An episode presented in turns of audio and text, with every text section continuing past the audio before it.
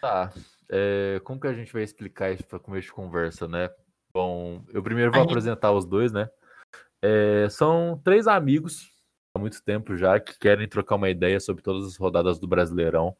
A gente vai começar pela quarta, porque as três primeiras, uma deu problema, as outras duas a gente não tinha ideia ainda. É, o primeiro deles é o Felipe. Salve, salve. E é o cabeçudo do grupo. Ele é flamenguista, mas sem clubismo aqui. Assim, às vezes vai ter um ou outro, mas sem clubismo.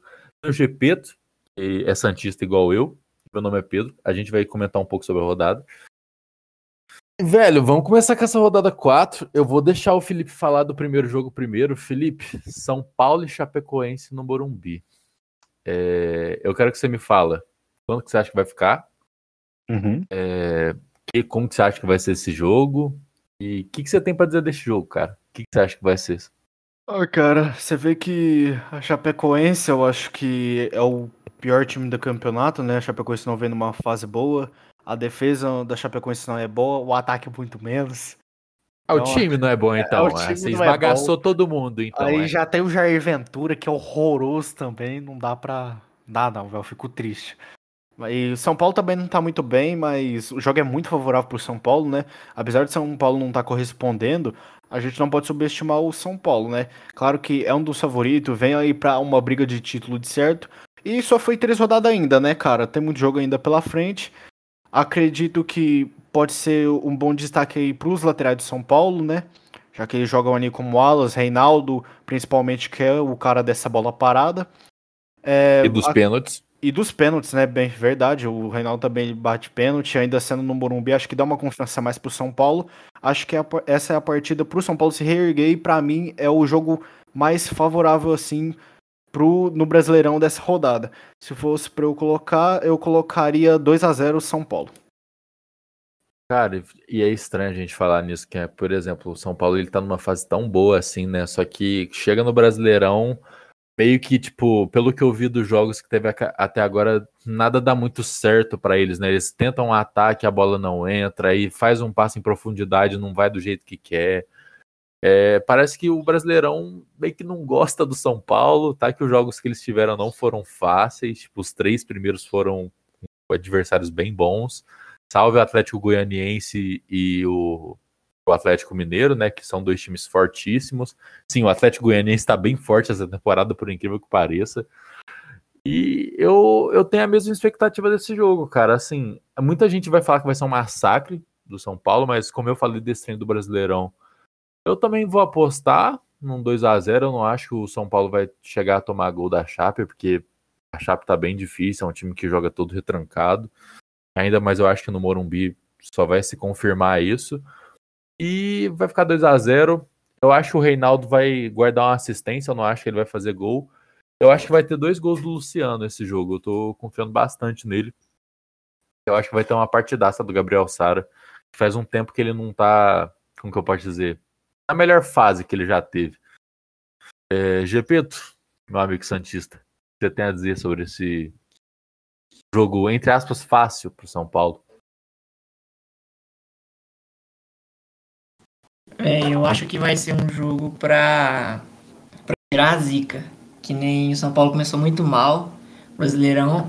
Depois que ganhou o Paulista, foi cotado como um dos favoritos do, do Brasileirão. É, até agora só pegou adversários mais complicadinhos. O Atlético Goianiense, por incrível que pareça, é, tá sendo uma pedra no sapato dos paulistas. É, mas como joguei em casa, o, a Chapecoense joga muito retrancada. Acredito que vai jogar por uma bola, porque esse é o estilo que o Jair Ventura gosta. É, eu acho que São Paulo vai passar o carro nesse jogo. Vai ser para tirar a zica mesmo. E, velho, eu. Eu vou ser. Audacioso aqui agora. Eu acho que o Pablo vai, vai conseguir bem nesse jogo, mano.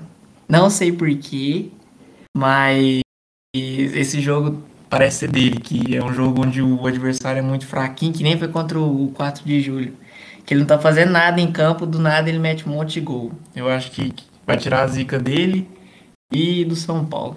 Eu aposto no 3 a 0 pro São Paulo. Cara, trem que ele falou do Pablo que o Pablo, é, para mim, é aquele jogador que ele é o craque dos jogos fáceis, né? Tipo, quando é jogo difícil, pelo amor de Deus, ele vira o gandula do time, do nada, aí chega, sei lá, contra Chape. É, como que é aquele time lá? 4 de julho, que eles ganharam de 9 a 1 o cara mete hat-trick, o cara vira o Messi, o Cristiano Ronaldo no São Paulo em jogo fácil.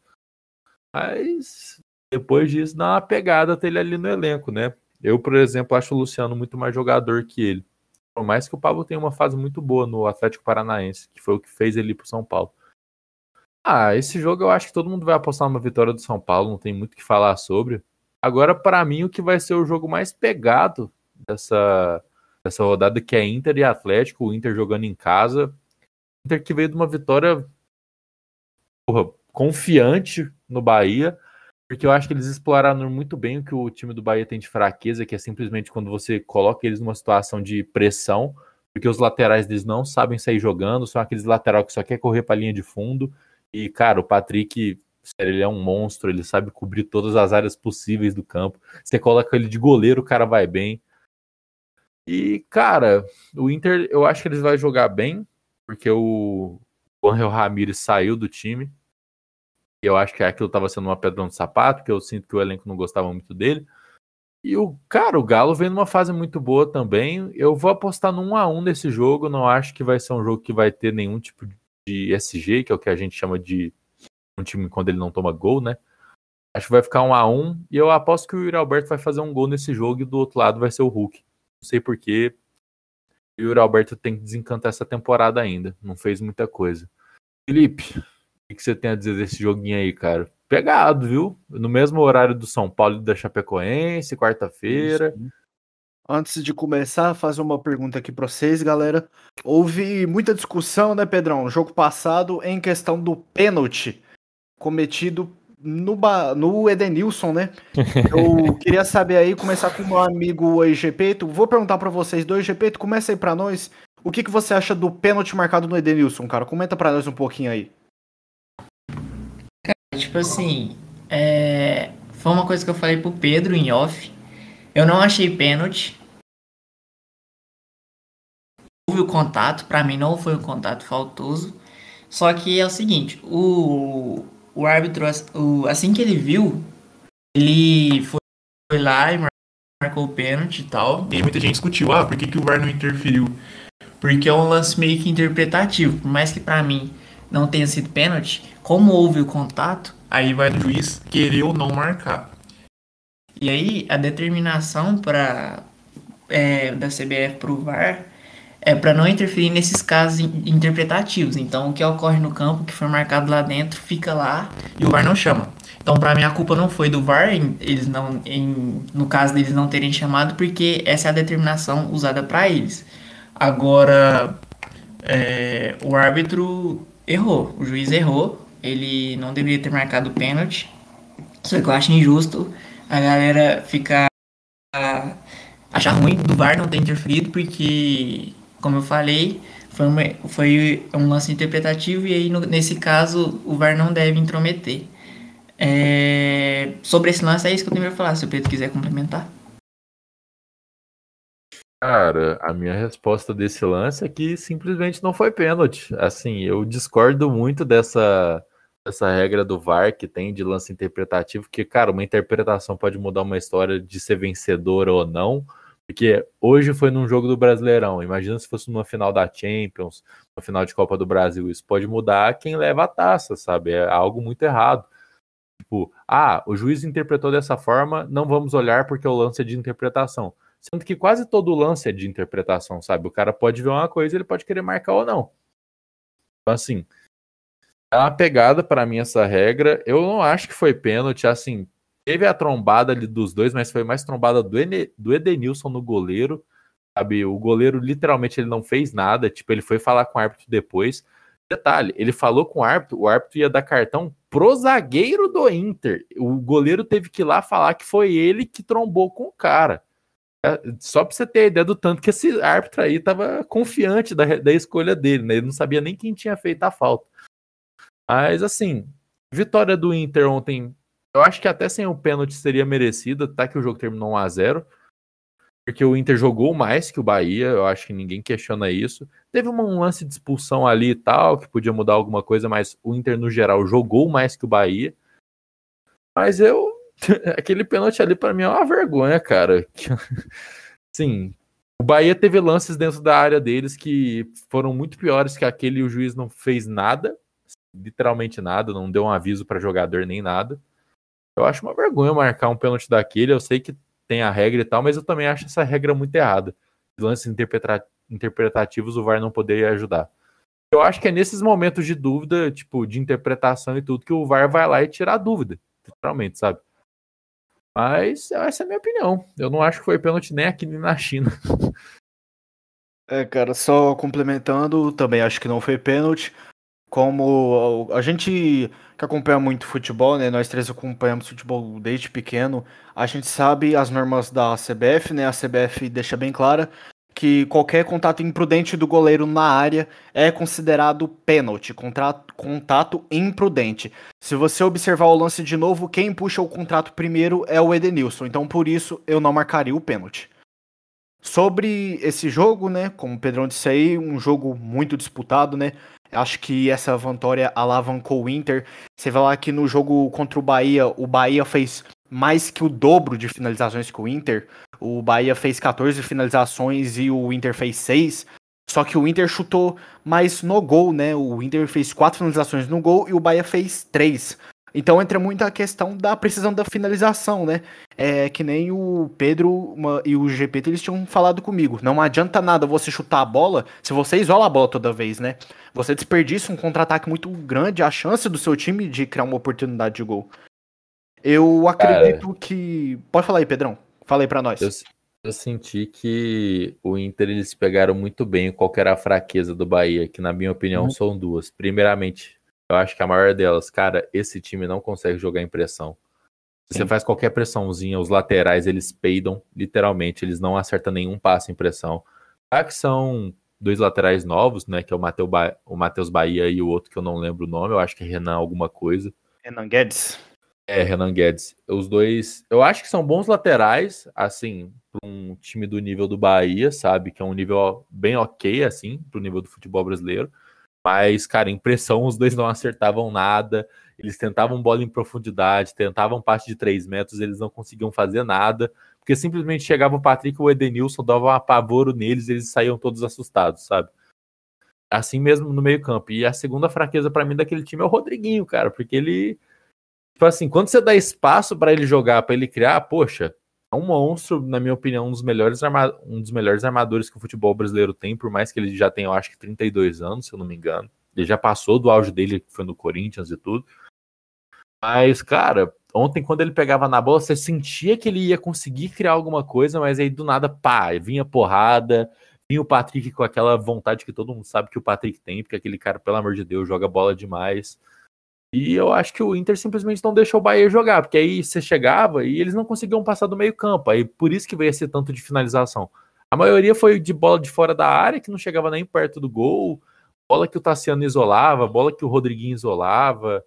Sério, foi um jogo bem complicado para o Bahia. Eu não senti que eles jogaram 50% do que eles sabem.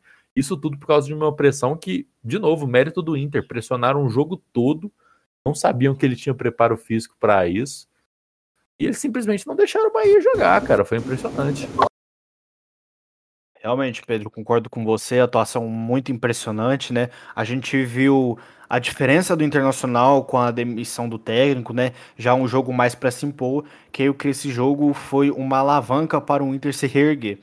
Se retratando do jogo contra o Atlético Mineiro, acredito que a, o Atlético Mineiro está em melhor fase, mas que mesmo assim o Internacional ainda tem muito o que melhorar, tem muito o que se ajustar ainda. A defesa do Internacional ainda comete muita falta, tudo bem que conseguiu manter o SG, só que eu ainda acho que o time comete muitos pecados assim e que ainda está muito dependente do Edenilson. Eu sinto muita falta às vezes do uh, às vezes do Lucas Ribeiro que está sendo expulso, não está conseguindo jogar bem na defesa. Sinto falta do Thiago Galhardo e do Yuri Alberto talvez acompanhando ali mais o ritmo do Edenilson, que é, que é o que tá ditando o jogo. Nesse jogo aí também não podemos esquecer Hulk, né, galera? Hulk que tem quase média de um gol por jogo. Tem também o Guilherme Aranda, né, que é um lateral bastante ofensivo, lateral de seleção brasileira. E por conta disso, eu acho que o Atlético Mineiro ainda vai conseguir impor o jogo. Eu vou falar que vai ser 2 a 1 pro Atlético Mineiro. Para finalizar esse jogo aqui, galera, vou falar aqui com meu amigo Gepeto. Gepeto, o que, que você acha desse jogo aqui, cara? Quem que você acha que pode ser um destaque, talvez, nesse jogo? Você acha que tem a dizer nesse jogo, meu bom? Bom, velho, tipo, para comentar sobre esse jogo, eu queria falar antes do do Miguel Ramírez que foi demitido pelo Internacional. É, muita gente, muitos sites falaram que ele foi demitido por conta que, que ele era muito severo, que ele não deixava nem os jogadores pregar em celular, na concentração e tudo mais. Eu acho que ele fez isso porque ele tava. Ele veio para um time é, do Brasil que, querendo ou não, é, tem muita o, muitos times olham, né, tanto times europeus e tal. Então ele iria usar como meio que uma uma ponte, né, vindo passando pelo Brasil e indo para a Europa. Então eu acho que ele ser mais severo era por conta disso, porque ele estava com muita vontade e ele viu a importância que o trabalho dele poderia trazer no futuro, caso ele ganhasse alguma coisa que não foi o caso. É, e cara, tipo, eles vieram para esse jogo contra o Bahia sem técnico, é, eles estão especulando o Lisca agora, mas eles ainda estão sem técnico. Eu acredito que eles vão jogar sem técnico contra o Atlético Mineiro. E eles demonstraram mais pegada, mais vontade. É, eu acredito que o problema desse time mesmo estava sendo técnico. Então, eu acho que foi uma alavanca para eles sim. É, eu acho que inclusive eles ganham do Galo, porque eu acho que é aquele tipo típico jogo que um tá em má fase, o outro tá em boa fase e, e acaba vai dar uma meio que quebra nisso, onde o Inter ganha, é, começa a especular uma boa fase lá dentro e o Galo perde e começa a gerar dúvidas. Eu acho que é o, o estilo de jogo, é, esse vai ser o, estilo, o, o final, né? Eu acho, o roteiro desse jogo. É, então eu acho, eu aposto na vitória do Inter. Não acho que vai ser um jogo fácil, porque o time do Galo é muito bom. Acho que vai ficar, sei lá, 1x0, 2x1. Eu vou colocar 2x1, porque eu acho que o Galo faz gol, eles têm muita qualidade no ataque. O Hulk tá numa fase muito boa. Os laterais, como o Felipe falou, eles atacam muito bem. É, mas eu acho que, que o final desse jogo vai ser é, uma boa fase pro Inter, que no caso, se ganhar do Galo, vem de duas vitórias seguidas, né? E o Galo acho que perde, porque ele tá numa fase muito boa e tal. É, não sei, cara, tô, tô, tô pressentindo isso. Acho que fica 2 a 1 um. Acho que nesse jogo o Edenilson e o Patrick pode fazer diferença, que são jogadores que sabem sair jogando e ao mesmo tempo marcam muito bem. É, bem lembrado, cara, para mim, sério. Eu acho que se tem dois caras nesse time do Inter que literalmente merecem o reconhecimento que eles. Eu acho que tem hoje em dia, né? As pessoas reconhecem que são grandes jogadores, é o Edenilson e o Patrick. Para mim, de verdade, se um dia, sei lá, eu visse eles sendo convocados pela seleção, eu não ia achar demais. A gente tem muito aquela coisa também de, ah, cara do futebol europeu tal, joga em maior alto nível, mas, cara, você vê os, jo os jogos que eles fazem, tipo, é, abis é abismal, sabe? O Edenilson, ele vai patar como se ele fosse atacante, marca como se fosse zagueiro, o Patrick a mesma coisa é, é o Inter, né? É os guri. Tem que fazer, tem que fazer não. Os caras jogam mesmo, principalmente depois dessa demissão. E outra coisa aqui, que já tava vendo aqui, que eu acabei de ler aqui na imprensa, tô falando que o Lisca vai ser o novo treinador do Inter. E, cara, falar pra você, se aquele ditado que fala que jogador não gosta de técnico e sim de paisão funciona, eu acho que vai ser uma ótima pro Inter. O Lisca é um cara muito carismático, né? Assim, todos os memes que tem dele, tudo e tal, né? Que é o pisca doido. Felipe, o que, que, você tem a dizer dessa contratação aí do Lisca, né? Se, com, se se concretizar mesmo, né? Cara, eu acho que pode ser uma boa contratação. Gosto do estilo de jogo do Lisca. Eu acho, na verdade, que o Lisca usa bastante a inteligência. Eu falo muito isso. Ele consegue ver um padrão assim que o time possa se adequar mais. Então você vê que quando ele começou a treinar o América, né? quando ele estava ainda lá na, na Série B, né? Você vê que ele estava lá presente, às vezes numa saída de bola, não estava conseguindo ir muito bem. Ele já corrigia isso falava: não, vamos tentar alguma outra coisa, vamos tentar mais um cruzamento, talvez um chute fora da área. Eu acho que pode ser uma peça muito fundamental nesse time do Internacional.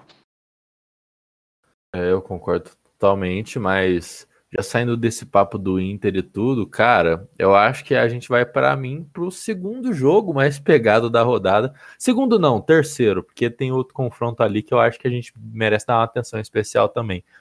Corinthians e Bragantino, que muita gente deve estar perguntando, mas por que pegado, né? Porque o Corinthians está numa fase horrorosa, pelo amor de Deus.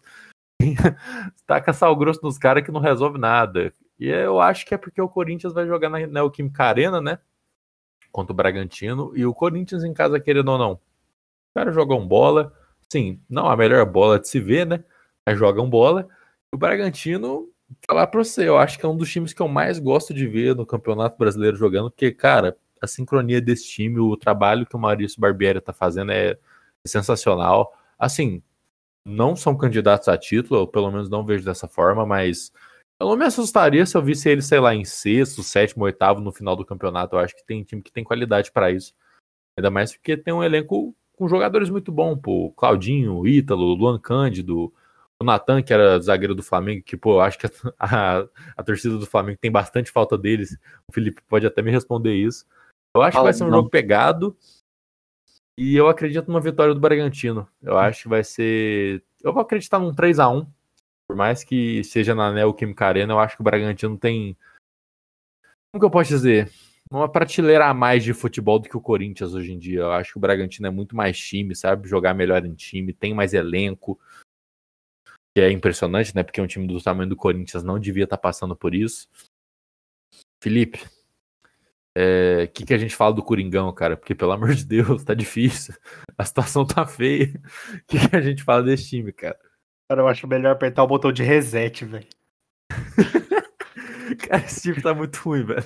Dá até dó de falar dos caras, velho. Antes de eu fazer aqui minha conclusão, Pedrão, queria fazer uma pergunta para você, Pedrão.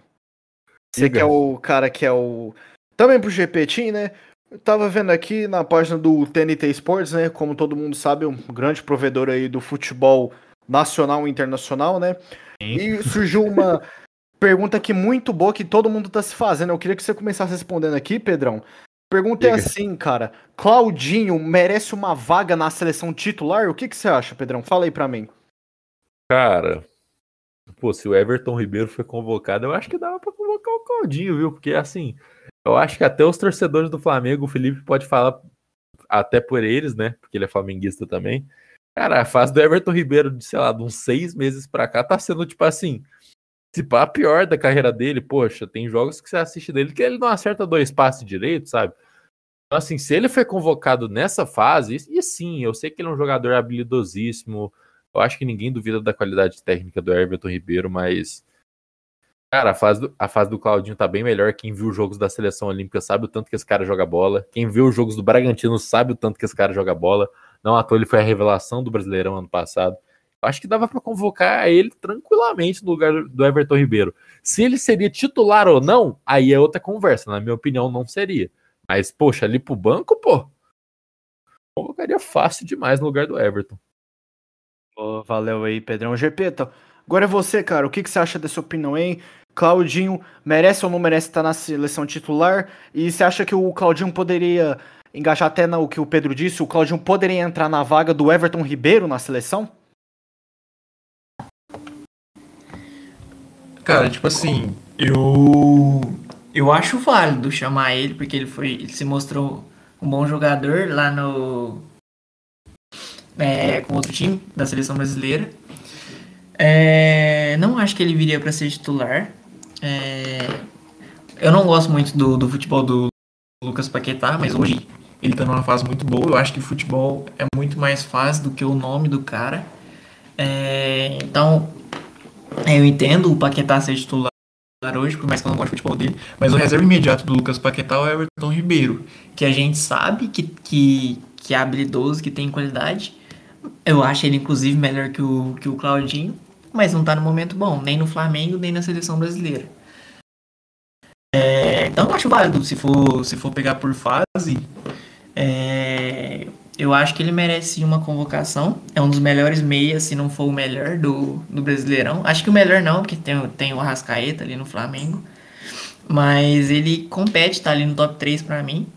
É, inclusive, eu também não gosto muito do, das. Normalmente eu não gosto muito das convocações do Tite, porque ele chama muito volante e ele normalmente não arrisca ali no meia que tá jogando bem na Europa, ou então que tá jogando bem aqui no Brasileirão. Sempre começa com Fred, Casemiro, aí depois Douglas Luiz.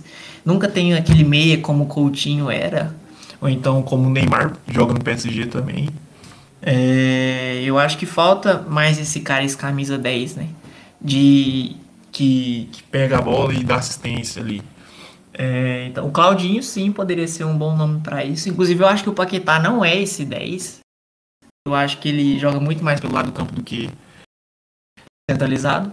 É, então, como eu falei, eu sinto falta desse camisa 10 na seleção, na seleção brasileira. Usaria o Neymar, mas ele precisaria de um reserva. Então, eu acho que, que o Claudinho seria um bom reserva, sim. Beleza, GP, te agradeço. Eu vou aproveitar o seu gancho aí, GP. Vou, eu vou deixar eu para falar por último. Eu queria que você aproveitasse, então já falasse. Você acha que o Corinthians pode surpreender o Bragantino na Neoquímica Arena? Aliás, muita gente não esperava um empate, né? Do Corinthians contra o Palmeiras. Você acha eu esperava. Que... Você esperava, Horrível. Pedrão? Horrível, horroroso. jogo péssimo. assim, Cara, assim... Fala aí, Pedrão. Faz é... Cara, Cara, eu, a gente tinha gravado né, um episódio antes, mas deu um problema no, no arquivo e tudo. Cara, eu tinha falado que o Palmeiras não estava numa fase boa e eu acho que isso se comprovou na bola, né? Tá que eles tiveram um golzinho ali que foi, né? O VAR tirou e tudo, justo, né? Porque estava impedido mesmo. Mas, cara, o jogo foi feio demais. tanto do Corinthians quanto do Palmeiras. Assim, o gol do Palmeiras foi uma sobrada pro Rafael Veiga e a gente sabe que naquela distância que ele bateu ali, ele não costuma perder. E na minha opinião também o Rafael Veiga é o melhor jogador daquele time do Palmeiras. Acho que também, assim como o Claudinho, ele poderia ter ido pra seleção no lugar do Everton Ribeiro. É, e, cara, o gol que o Corinthians fez, pô. Caralho, todo time, todo time do Brasileirão faria, que é aquela bola que você vai pra linha de fundo, cruza, vem um cara e chuta. Uau, que jogadaço, né? Acho que foi um jogo muito feio. Eu esperava, assim, que, que não fosse o melhor jogo do mundo. Eu esperava que também pudesse ser um empate. Assim, a lógica era que o Palmeiras ganhasse. Mas, igual a gente tinha falado naquela, naquele episódio, né? Clássico é clássico. Tem como saber quem vai ganhar, você vai empatar, você vai perder, não sabe. Eu esperava sim. E, Gepeto, dá um gancho aí. O que você achava? O que você acha desse jogo do Corinthians, né? Acho que eles têm bola para ganhar do Bragantino?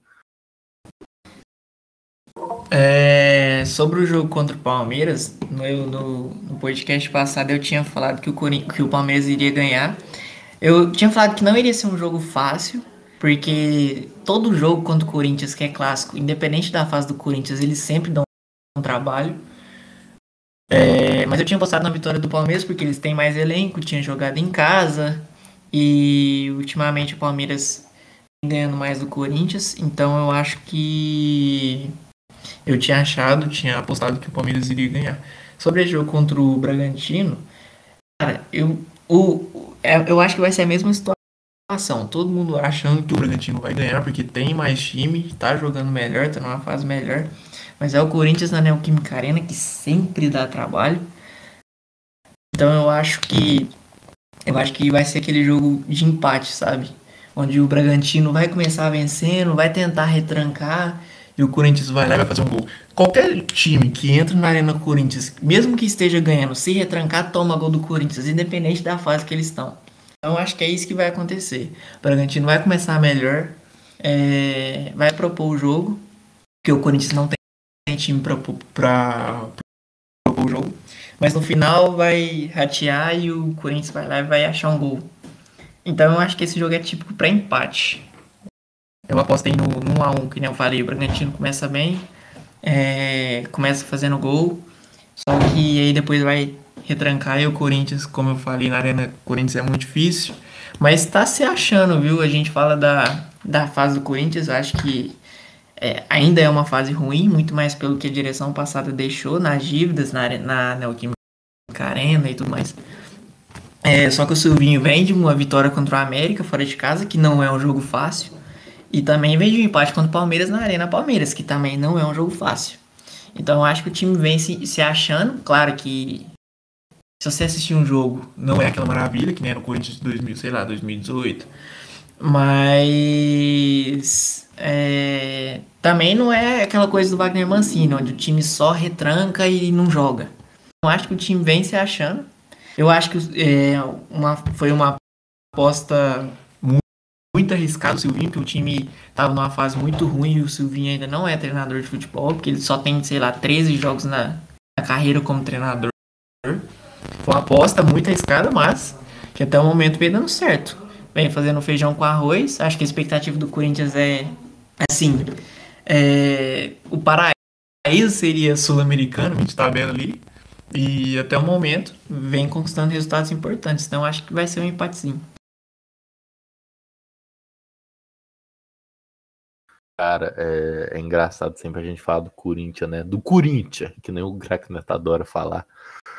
É, Inclusive, já dando o gancho que eu falei do Crack Neto, cara, vocês querem, sei lá, tirar meia hora da vida de vocês pra só rir, vai no canal do YouTube da, da rádio do Crack Neto e vê todos os vídeos. Todos. Você não para de rir o tempo todo, aquele cara é, é um monstro. não tem como. É, cara, do Corinthians vai ser difícil, mas eu acredito que o Bragantino sai, eles saem com uma vitória assim. Inclusive, já deixar claro aqui que o melhor jogador do time do Bragantino, que todo mundo sabe que é o Claudinho, ele era do Corinthians. Então, assim, pode rolar uma, uma lei do ex aí, né? Lei essa que acho que todo time brasileiro já sofreu, ou se não sofreu, um dia vai sofrer. É muito famosa, né? Por, assim, marcar vários gols aí no, do time que o cara já jogou antes. Mas eu acho que o Bragantino sai com vitória sim. Agora, outro jogo que, na minha opinião, é que nem São Paulo e Chapecoense. Ô, Pedrão, peraí que eu tenho que falar o do outro. Eu não falei, não. Não falou? Não, não. Falta eu, falta eu. Vixe, Fala, cabeçudo. Anda. O cara é educado como sempre. Obrigado, Pedro. De nada. Mas eu concordo com o Pedro com o Gepeto. Não acho que vai ser um jogo tão fácil assim. Corinthians, como a gente sabe, não vê o mesmo futebol, né? Corinthians lembram da época do conquistado do Mundial do Chelsea. Aquela época não tinha nenhum que descreveu tanto que o time do Corinthians jogava, né? Então a gente sempre tem esperança no Corinthians, né? Que é um time que tem bastante história, mas que realmente não vem desempenhando um bom papel. É, a defesa do Bragantino tem muitos nomes bons, nomes impressionantemente bons, mas é uma defesa que toma gol todo jogo, ela não é constante, então provavelmente o Corinthians vai fazer um gol. É, eu queria botar um detalhe aí no Lucas Evangelista, um cara muito bom, é desarma, dá assistência, faz gol, tem média de, se eu não me engano, a média dele é mais de 8 no Cartola e sendo volante é algo impressionante. Acho que é um cara pra gente ficar de olho nesse Campeonato Brasileiro. É, com o Claudinho em- jogo, o Bragantino joga completamente diferente. Eu acredito que vai ficar aí 2 a 1 pro Bragantino. Ai, ai.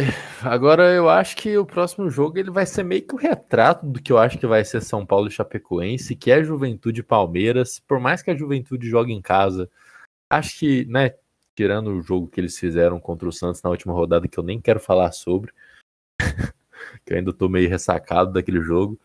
É, já contextualizando também, ficou 0 a 0 né? Todo mundo esperava que o Santos fosse ganhar e a Juventude segurou o Santudo em casa, na Vila Belmiro.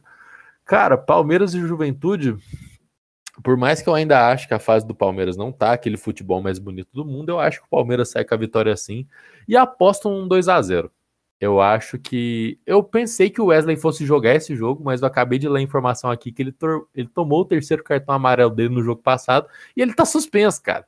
Então, assim, vai ser Rony e Luiz Adriano ali no ataque. A gente não sabe quem que vai ser, quem vai compor aquela ponta esquerda ali. Eu chuto que seja o Breno Lopes.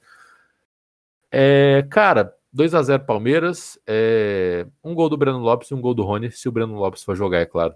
Felipe, fala desse jogo aí que eu acho que vai ser bem fácil pro Palmeiras. Pedro, eu concordo com você, cara. Creio que vai ser um jogo mais simples.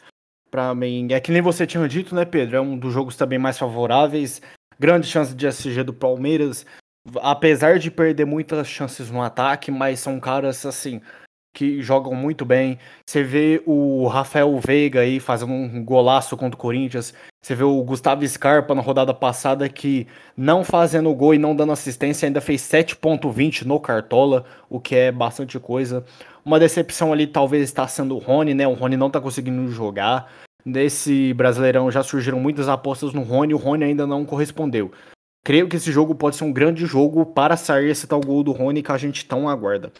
O Juventude, ele tá com uma tática que a gente fala, tática de time de Série B, né? Com todo respeito aí, que é aquela tática de eu jogar recuado e se basear no contra-ataque, né? O Juventude faz muito isso, a gente viu isso no jogo contra o Santos, né?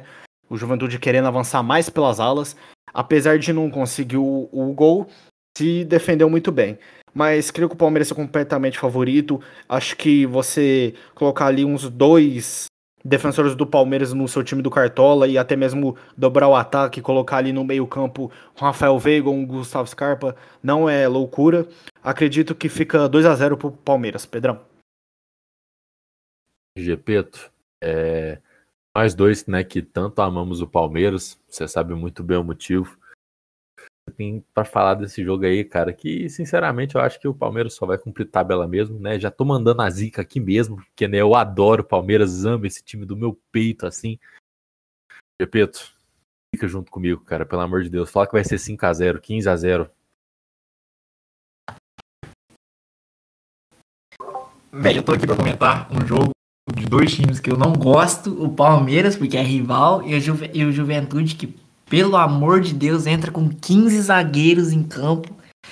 Deu ódio de ver o Santos jogar contra esse time, mas eu acho que foi que esse jogo aí foi muito mais um tapa-buraco para defesa dos caras do que é, é, tipo, sei lá, o Santos, por exemplo, muita gente ia chegar e falar, pô, o Santos no, no a, a defesa do Juventude quer dizer, segurou muito o Santos e tal, não sei o que. E cara, tipo assim, não foi isso, foi muito mais demérito do Santos que não chegou com qualidade, não, não trocava passe lá na frente, era simplesmente toque lá atrás na zaga. Então eu não acho que eles tenham se defendido bem, entendeu? O ponto é esse, é que o Santos não fez muita coisa para fazer o gol. E os caras fizeram feijão com arroz, toda, toda bola que chegava na linha de fundo do Santos cruzava, os caras iam lá e tirava. Porque o Santos não tem um cara para cabecear. Então o Santos criou as jogadas basicamente e, e ajudou os caras a se defender. Então foi muito mais um demérito do Santos do que mérito dos caras. Não tô tirando totalmente o mérito dos caras, mas eu acho que é, o Santos, é, cara, tipo assim, não conseguia fazer nada em campo, muito mais pela falta de qualidade ou tentativa de fazer uma jogada decente, é, ao invés de ficar cruzando a bola na área, do que, nossa, o Juventude segurou o Santos. Então acho que foi muito um tapa-buraco pra defesa. Tipo, todo mundo vai chegar e vai falar: ah, pô, eu sei que, que é o Palmeiras e tudo mais, mas, pô, Juventude segurou o Santos. Eu não acho que seja isso. É, eu acho que vai ser um jogo tranquilo pro Palmeiras, porque o Palmeiras tem muito mais qualidade para armar jogadas, tem jogadores melhores que o Santos. O ataque principalmente é muito bom, com Gustavo Scarpa, Rafael Veiga, que são meias muito bons. Luiz Adriano, que é um ótimo finalizador também. Rony, que, que corre bastante, que que dribla. Então, é muito mais qualidade que o Santos. É, aposto numa vitória do Palmeiras, como eu falei. Vou colocar aí 3 a 0 é, e, e, como o Pedro falou, ah, o Wesley tá suspenso. Cara, tipo assim, eu acho o Wesley muito bom jogador. Acho que ele é titular absoluto. Só que, por exemplo, como eu falei, o Palmeiras tem muita qualidade. Eles podem jogar com dois atacantes, que pode ser o Rony e o Luiz Adriano, e colocar o Gustavo Scarpa, o Rafael Veiga e dois volantes. E aí os, os meios não voltam para marcar. Então os caras têm, têm jogadores para ficar alterando de formação o tempo todo, sabe? Então o fato do, do Wesley tá, tá suspenso, é, eu não acho que, que isso vai fazer é, o Juventude segurar o Palmeiras, alguma coisa assim. Cara, pelo, pelo futebol que eles mostraram, tipo assim, eles vão. Todos os jogos eles vão recuar, vão ficar esperando uma bola e vai tentar fazer o gol nessa bola. Isso se provou contra o Cuiabá, que, que com todo respeito também, para mim tá no mesmo nível, acho que os dois caem, inclusive. E contra o Atlético Paranaense em casa, o Atlético Paranaense com o time reserva, eles não conseguiram fazer um gol, sabe? Tomaram três gols do Atlético Paranaense. Então, mais uma coisa que prova que a defesa dos caras não é tão boa que nem tão, tá surgindo. É tipo, demérito do Santos mesmo. Então, acho que colocar aí 3 a 0 pro Palmeiras, acho que eles conseguem fácil. Eu sei que a fase deles não, não tá tão boa, mas o time dos caras é muito superior, sabe? Então, o Juventude não consegue segurar, não. Vai tentar, pode até conseguir, mas eu acho que saiu um gol já era. Eles não conseguem mais, não. Aí, Palmeiras faz mais. Também acho que pode ser essa coisa do, do primeiro gol, vai dar um apagão no Juventude, aí depois eles vão tomar mais dois logo em seguida. Acho que pode ser bem assim também, porque na maioria dos jogos, quando ainda mais aqui no Brasileirão, quando o time ele toma uma goleada, normalmente é assim. É, lembrando, por exemplo, do Fortaleza e do Inter, né, que do nada chegou assim, fez um gol, do nada foi o segundo e do nada o Sevilla tava 5 a 1, sabe? Do nada. Tá que teve um gol contra ali, dá ajudada, né, mas Poxa, o gol contra foi quando já tava 3 a 0 aí fica difícil defender também, né? É, acho que esse jogo tem tudo para ser muito fácil pro Palmeiras. É, Felipe, você tem algum cara que você quer colocar assim, como que pode ser destaque para esse jogo do Palmeiras do Juventude? Você tem algo a dizer? Ai, cara, é uma excelente pergunta. Eu acho difícil colocar um só de destaque, mas acho que eu colocaria aí para esse jogo, velho, acho que o, o ataque do Palmeiras em si, não consigo pensar em um cara só. Pode ser que você fale que o Luiz Adriano seja favorito, porque o Rony não tá numa boa fase, mas acho que o Palmeiras tem uma sintonia muito boa que a gente consegue perceber isso, né? Os caras se entendem muito bem. Eu quero. Queria colocar aqui. Assim, não tem como falar de um só. Você aparece do, do Veiga, se aparece do Scarpa Creio que se fosse para colocar alguém aí, seria alguém do ataque do Palmeiras, mas também acho que todo o time vai se destacar. E Gepetim, fala com nós, cara, o que, que você acha dessa pergunta aí do Pedro? Você acha que pode ter um cara em destaque nessa partida? Sim, porque esse cara que, que faz a diferença no Palmeiras, o Santos não tem, que é um meio armador. Que, que, por exemplo, ah, todo mundo chegou no jogo contra o Juventude, pô, o Marinho vai deitar e não sei o que. Só que o Marinho pegava na bola, vinha dois caras e, e ele simplesmente não conseguia fazer nada. Eu acredito que vai ser o mesmo caso do Rony, inclusive. A jogada do Rony é muito mais colocar a bola na frente, correr ou então driblar. Só que é, eles se fecham demais e acaba, sabe, tipo, é, você tenta jogar a bola para frente, do nada tem três caras em cima de você. Então, eu acho que o Rony, inclusive, não vai jogar tão bem nesse jogo. Eu acho que, como eu falei, vai ser um jogador que faz falta no Santos, que é um meio armador, que é o Rafael Veiga, que tem qualidade no passe, que tem o chute de fora da área, como foi provado no jogo contra o Corinthians. Eu acho que o passe dele quebra muito as linhas, então que é o diferencial, porque tá todo mundo junto ali. Imagina, você tem um time onde tem, vamos colocar dois no ataque e os outros defendendo. Vamos colocar aí oito jogadores ali atrás na entrada da área, sabe? Então um passe para quebrar a linha é muito importante. É, isso sim, a velocidade do Rony seria importante, né? É, no caso contra, do, do Santos contra a Juventude, o Santos não tinha esse cara para passar a bola pro Marinho. Ele sempre tocava a bola pro Marinho, quando via já tinha dois caras em cima, sabe? O Marinho usou a velocidade que ele consegue, nem um drible.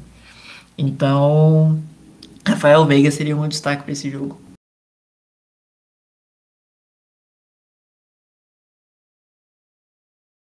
Cara, é... Bom, vamos pro próximo jogo, né? Eu acho que a gente já até comentou demais sobre esse jogo do, do Juventude do Palmeiras. Próximo jogo, cara, clássico nordestino, viu? Lá no Castelão, quinta-feira, 4 horas da tarde. Para quem não sabe, né, agora como o Brasileirão eles mudou os horários, não tem mais aquela ah, quinta-feira, 9 horas da noite. Não, agora é quatro horas, sete horas por aí. A Globo acabou mudando os horários. Eles fizeram esse pedido que foi acatado. Ceará e Bahia. Ceará que, né, empatou contra a Chapecoense, que na minha humilde opinião é o pior time do campeonato. Isso mostra que o Ceará não tá na, né, na melhor fase, se é que eu posso dizer assim. E o Bahia que acabou de perder pro Inter, mas perdeu de cabeça levantada, cara, porque o Bahia tentou tentou muito, teve suas chancezinhas ali, inclusive uma que o Gilberto chutou e o goleiro do Inter fez uma defesaça, se eu não me engano, até no Cartola o goleiro do Inter fez tipo 10 pontos, o que para um goleiro no Cartola é muita coisa. É, cara, eu acho que como é clássico, não tem como saber como que vai ficar, mas pelo que eu vi do Bahia, se o Ceará estudar o time deles, eu acho que o Ceará consegue empatar esse jogo sim. Não acho que o Ceará ganhe, por mais que vai jogar em casa, porque eles estão numa fase bem ruim, inclusive o principal jogador do time que é o Vinícius Vina, na última partida ele ficou até no banco, do, de tão mal que ele está. Eu acho que esse jogo vai terminar 2 a 2 Eu aposto num jogo que vai ter muitos gols, porém não aposto que vai ter um lado vencedor, não.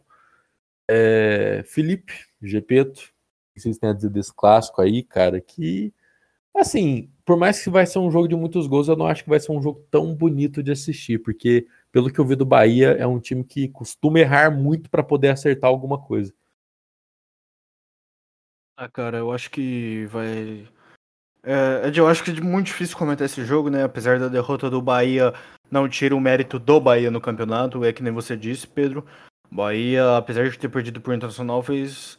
tá fazendo, né? Uma campanha muito boa. Já o Ceará, eu acho que era a chance de se reerguer com esse jogo. É contra uma Chapecoense que, na minha opinião, também é o pior time do campeonato. Acho que é o candidato já, digamos que garantido para a Série B é, não conseguiu atuar bem. Tudo bem que não te, o Vina não jogou de titular, né? Ele entrou ali no segundo tempo, mas eu acho isso que não tira o fato do, do da atuação do Ceará em si.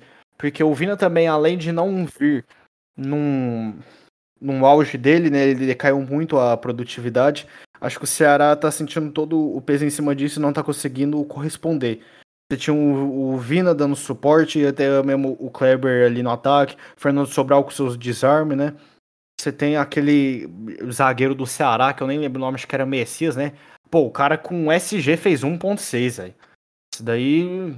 O cara só tá lá para fazer falta, velho. Pelo amor de Cristo, véio. Me ajuda a te ajudar. É o nossa apelido senhora, do, do Messias. Porque, pelo amor de Deus, o zagueirão ali tá passando uma fome, que nossa senhora. Não, velho, pelo amor de Deus, você fazer 1.6 no Cartola com SG é, é algo surpreendente, assim dizendo. E se eu né, não me engano, o Ceará vai ter um, um, grande aliado nesse jogo, né? Se eu não me engano, o Messias está suspenso para esse jogo. Eu acho que ele tomou o terceiro cartão amarelo dele. É que é um reforço pro Ceará, porque, pelo amor de Deus, esse cara é muito ruim de bola.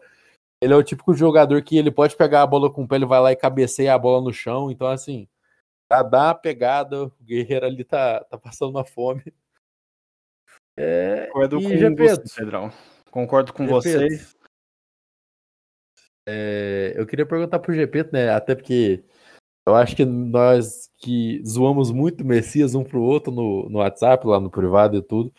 GP, o que, que você tem a falar desse jogo e do nosso guerreiro Messias, que, pelo amor de Deus, de santo não tem nada. Só tá fazendo a vida do Ceará ficar um inferno. Sem Messias 5x0 pro Bahia, com Messias 10x0 pro Bahia. Só isso que eu tenho a comentar. Nossa, filho, ele é muito fraco, velho. Ele é muito ruim. Não tem lógica. Ele é, ia ser uma aposta pro Cartola. Nunca mais eu aposto nesse cara. Tá gravado aqui, nunca mais. Ó, oh, rapidinho, já pra você falar, completar a informação aí do Pedro. O Messias não levou o cartão e ele vai pro jogo, tá? Como provável aqui pro jogo no cartão. Acabou. 5x0 pro Bahia. Acabou, acabou, esquece. Acabou o jogo. É, cara, uma coisa que eu tenho pra comentar do Ceará é que ele é um, ele, o Ceará é um dos times mais bem estruturados do Brasileirão. Porque os times grandes mesmo, de prateleira lá em cima, São Paulo, Santos Flamengo, Palmeiras, Corinthians, enfim, é, são times muito endividados. E o Ceará faz muito tempo que vem no azul, que vem é, lucrando. A, a cada temporada eles vêm lucrando. Então, hoje é um time muito bem estruturado. Eu acho que um dos maiores problemas do Ceará é que, mesmo sendo um time muito estruturado, é um time que investe, mas não investe em contratações que, tipo, pode mudar alguma coisa no time. Então, por exemplo, Vina ano passado foi um atleta muito bom e tal, mas quando a gente já ouviu falar de, do Vina e falar que ele foi destaque de algum time? Eu nunca tinha ouvido falar. Ele foi revelação, foi destaque no ano passado, mas no Galo não deu certo o único time que ele deu certo mesmo foi o Ceará. O grande problema disso, véio, é que essa temporada eles não contrataram um, um meia melhor, um ponta muito bom, um atacante, eles continuam dependendo do Vina. que como eu falei, foi uma temporada muito boa, mas agora está voltando a ser o que era antes. E aí? Vai, vai continuar apostando no cara que jogou ano passado e esse ano parece que esqueceu de jogar bola? Aí é meio complicado. Não adianta ser só um time estruturar, estruturado o tempo todo, só que não fazer contratações pro time evoluindo, sabe? Vai ficar sempre na mesma coisa. É, isso quando os jogadores é, se mantêm, né? E se um jogador cair de produção, como foi o Vina, o Vina jogou muito bem ano passado. Só que esse ano não tá correspondendo. E o Ceará parece que está dependendo dele. Por quê? Porque ele estando de reserva, o time não consegue produzir. Ontem jogou de reserva, não ganhou da Chapecoense, que é um dos times mais fracos do campeonato. Então, eu acho que o Vina tem que ser o titular. acredito que nesse caso não é o mesmo caso da seleção brasileira, tá? Que eu falei, ah, jogador de fase tem que jogar, porque a seleção é outra coisa, você tem muitos jogadores disponíveis ali. Agora o Ceará não, o Ceará não tem um cara altura. O Vina jogando mal deve ser melhor que a maioria dos reservas que tem no Ceará. Entendeu? Então, pô, o cara tem que jogar para espantar essa fase, essa zica. Às vezes um gol diferença e o cara vai lá e consegue jogar bem nos próximos, mas eu acho errado depender de um cara. Eu acho que é a mesma situação do Santos, por exemplo, com o Marinho. O Marinho foi muito bem ano passado, mas o Marinho nunca teve um destaque na vida dele a ponto de falar, pô, melhor jogador do Brasileirão e tal. Então, no caso do Santos, o Santos não está errado em manter o Marinho e não fazer contra, outras contratações, porque o Santos não tem dinheiro, como eu falei, é um time que está endividado. Como é a situação da maioria dos times do Brasileirão da prateleira mais alta. Então, é, eu acho um erro esse, o que o Ceará fez para essa temporada. Agora, comentando sobre o jogo, é, cara, eu acho que vai ser um jogo muito truncado, porque é clássico. Clássico no Nordeste às vezes é, é, é muito truncado, sabe? é lá e cá e o jogo fica no meio de campo e depois do nada vem um contra-ataque, o outro vai, consegue a bola, é contra-ataque, é correria pura. É muito bom, inclusive, de assistir um clássico nordestino, só que nesse caso os dois vêm, os dois, o Bahia não tá em má fase, mas eu não acho que o Bahia esteja jogando tão bem. O que mentiu para mim foi o jogo contra o Santos, que os caras, porra, amassaram o Santos em sete minutos, fizeram três gols. Mas quem fez gol foi o Tassiano, entendeu? É, eu acho que o Santos é o único time que toma gol do Tassiano. É, pra mim não é um bom jogador, sabe? Tipo, é um jogador para compor elenco e tal. Pra mim não é um jogador, nossa, que cara muito bom. Acho que um, os dois caras muito bons que tem ali no Bahia, no máximo ali um 3 com o Rossi, mas seria o Rodriguinho e o Gilberto. Eu acho que Bahia depende mais desses jogadores em questão de qualidade técnica.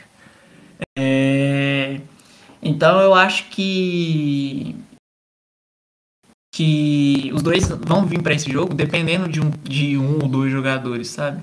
É, mas, cara, eu vou postar num, numa vitória do Ceará. Porque, pô, o Ceará em casa, tá, empatou com o Chapecoense e tal, mas o Ceará em casa é muito forte.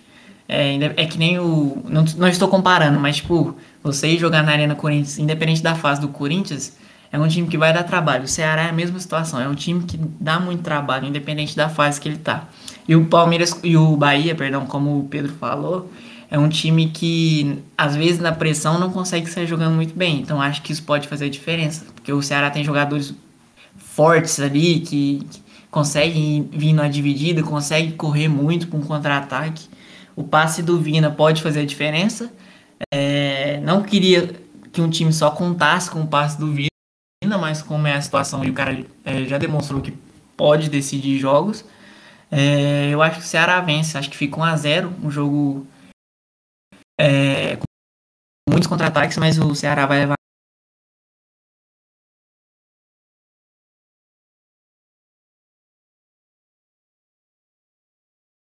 Bom, eu acho que depois dessa análise precisa e periculosa de nosso amigo Gepeto, Concordo com tudo que ele disse. Acho que esse jogo do Ceará e do Bahia é um jogo, né? Depende muito de como o Bahia vai jogar, de como o Ceará tipo, vai poder responder a isso, porque acho que está muito claro para todo mundo que o Bahia é o time a ser batido nesse confronto, por mais que seja clássico.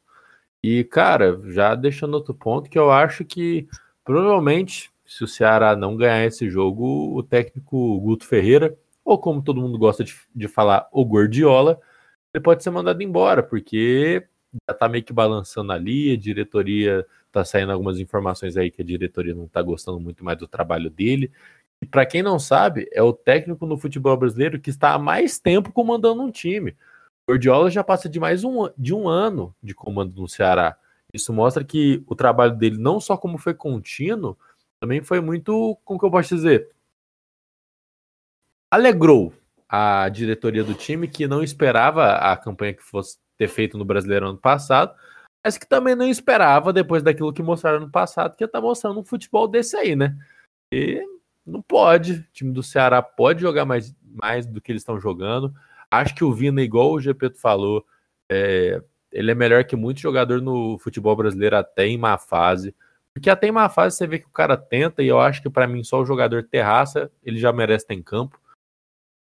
Assim, a não ser que seja o Ribamar, né? Porque aí não, não tem como muito defender, né?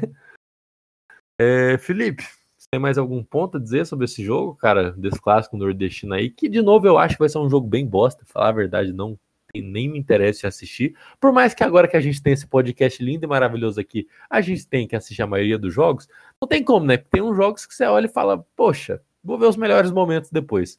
Se é que vai ter algum melhor momento. Felipe, passo para você essa. Ah, cara, eu concordo com você, cara. É um jogo que eu pretendo assistir também, mas a gente sempre busca, né, ver dos jogos. Pra vocês terem noção, rodada passada, né, a gente a gente sempre assiste jogos também pra vir aqui comentar, né? Tem uma base, eu assisti Ceará e Chapecoense, velho. Eu dormi no meio do jogo. Mas enfim. Vamos para esse jogo aqui, Ceará e Bahia. É difícil, cara, muito difícil. Eu concordo com o que o GP disse. Acho que pode ser um jogo bastante truncado. Concordo também que o Pedro disse que o Bahia pode ser um time a ser batido nessa rodada. Creio também que se o Ceará não ganhar, o Guto ele já pode estar saindo, né, velho? ou que terá a sua última chance porque o Ceará realmente não veio bem. Mas eu não acredito que esteja SG dos dois lados. Acredito que mesmo assim o Bahia está conseguindo criar muitas chances. E eu, eu creio que o Bahia vai fazer pelo menos um gol. Tendo, é, você tem o Giba Gol lá, né? O Giba Gol tá surpreendendo. Não fez gol na rodada passada, mas não tire o mérito dele também na bela atuação que vem fazendo. Eu aposto 2 a 1 Bahia. Bom, é, vamos pro próximo jogo, né? Cara, sabe quando você tá assim em casa, aí chega sua mãe e fala assim: Filho, que você quer? Você quer bolo? Você quer pão? E você fala: Tanto faz. Eu acho que esse é o jogo tanto faz da rodada, que é América e Cuiabá. E eu quero deixar um ponto claro aqui que, como os três gostam muito de jogar cartola, é, a gente fez uma aposta que a gente vai colocar o atacante Ademir do América em todos os times de quem da nossa liga e tal, né?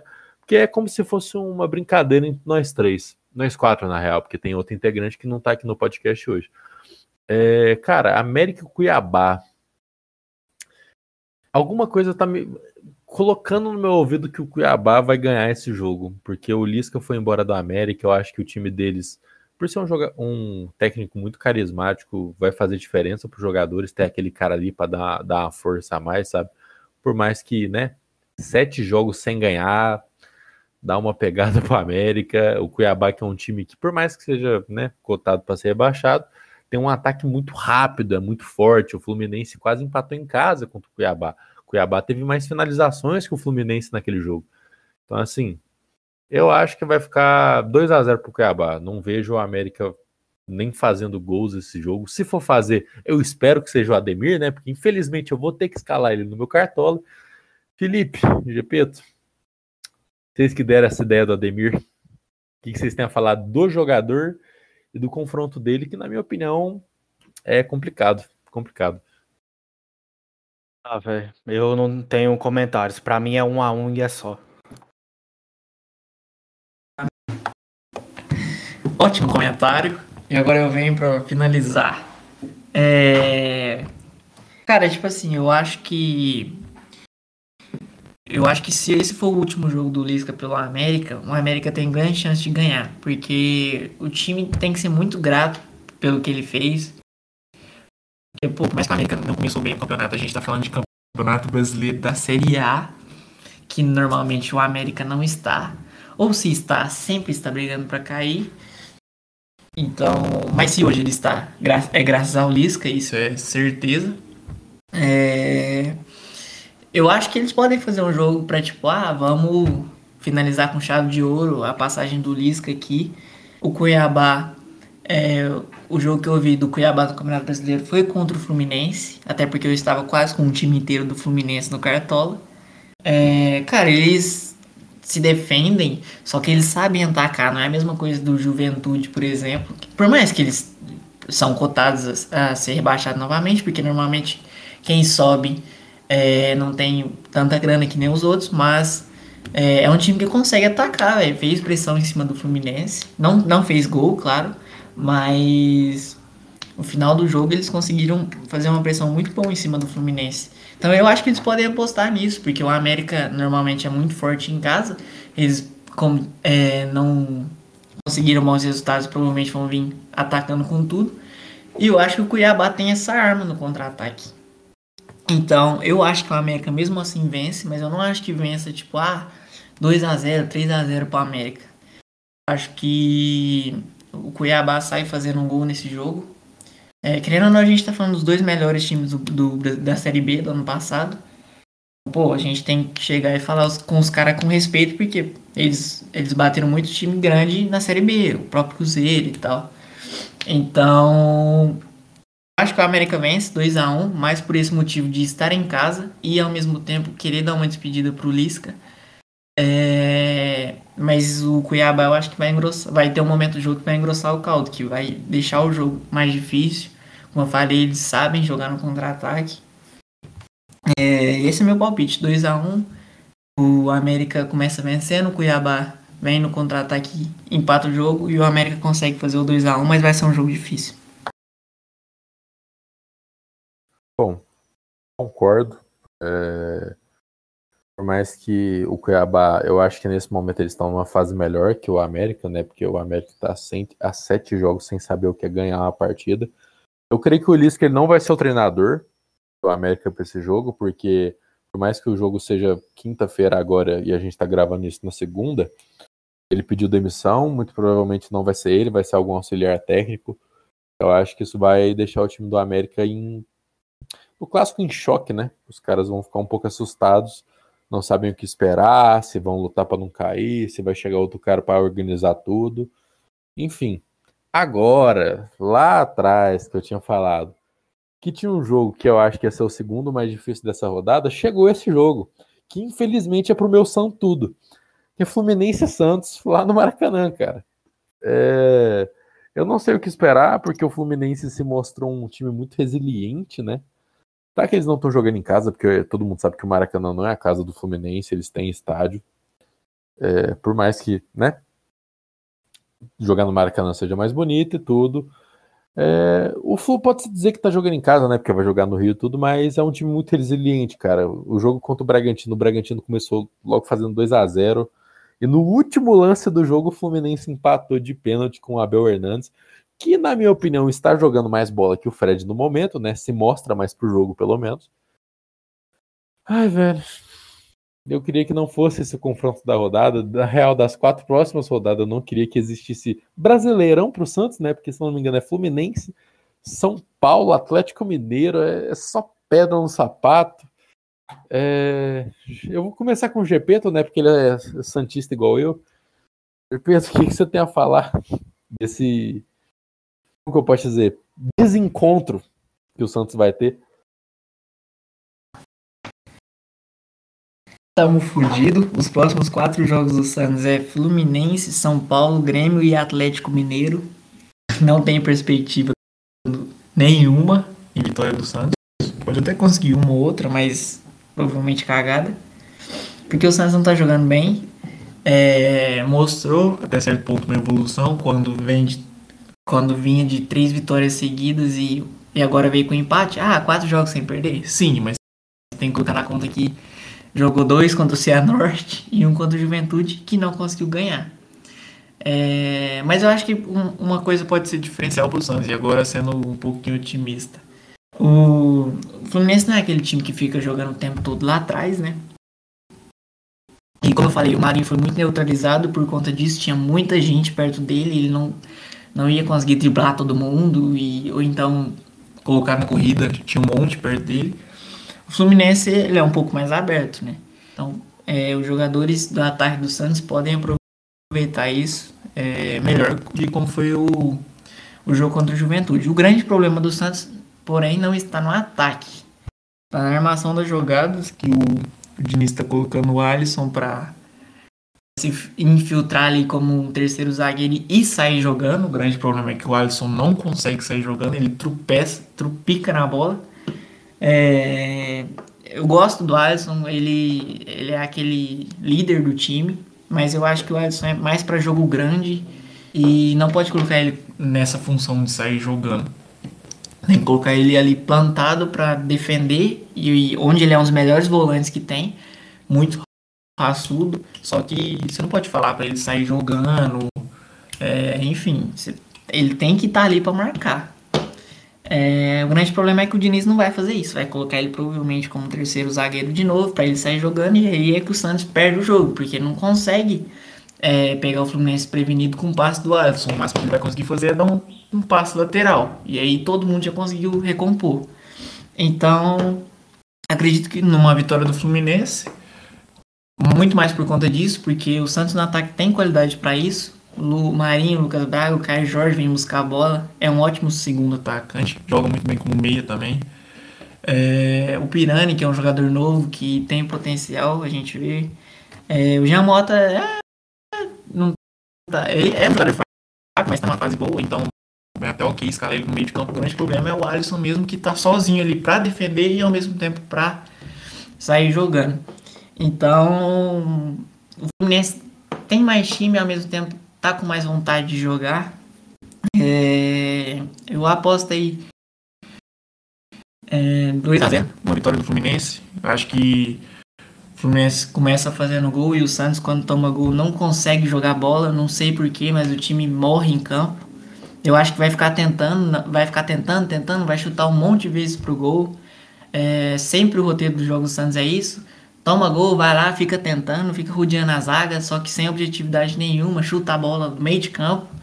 E o Fluminense eu acho que mata o jogo ali no segundo tempo. Tem caras bons, tem caras com qualidade na bola parada, onde os, é um terror pro Santos. O Santos não pode ver uma bola de escanteio. E os, os caras que cruzam o escanteio deles é o, Nenê, que coloca qualidade na bola e tal. Então, é, tem o Lucas Claro, que cabeceia muito bem. O Fred, que se brincar faz gol no Santos também. Eu aposto na vitória do Fluminense. Não, não tô com muita perspectiva né, nesse